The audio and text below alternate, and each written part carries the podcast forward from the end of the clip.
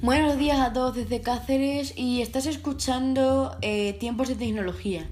Este podcast quería dedicarlo a hablar sobre el tema del coronavirus y cómo afecta principalmente a la tecnología y cómo la tecnología se ha adaptado también para ofrecernos y, y ayudarnos a llevar más fácilmente el tema del confinamiento y la cuarentena.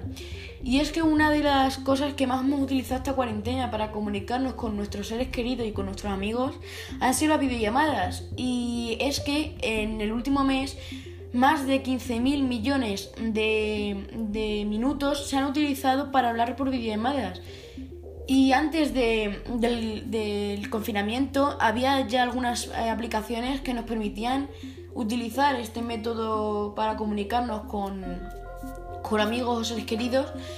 Y, pero había algunas que tenían limitaciones, como por ejemplo es el caso de, WhatsApp, que solamente permitía eh, hacer una videollamada con cuatro personas. Pero eso solamente hasta la fecha, porque el pasado martes eh, WhatsApp eh, ya permitía que, que se pudiesen unir hasta ocho personas a una videollamada de forma simultánea.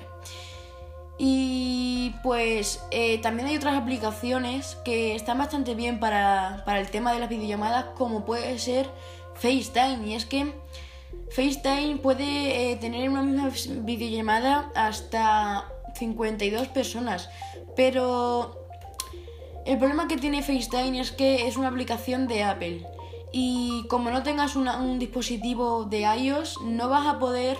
Eh, no vas a poder comunicarte con, las personas que, utilizan esta plataforma para hablar.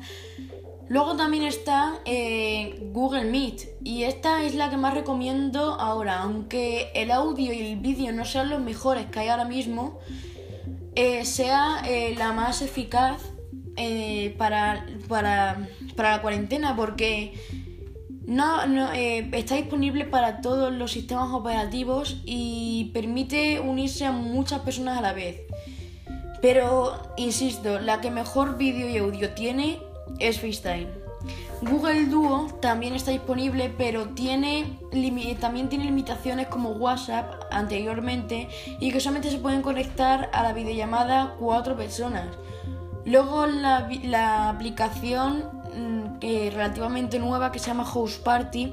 Está bastante bien, pero está enfocada a jugar eh, como a, realizar juegos en una videollamada y también todo está en inglés, así que como no entiendas inglés o no sepas algo de inglés, no te vas a manejar.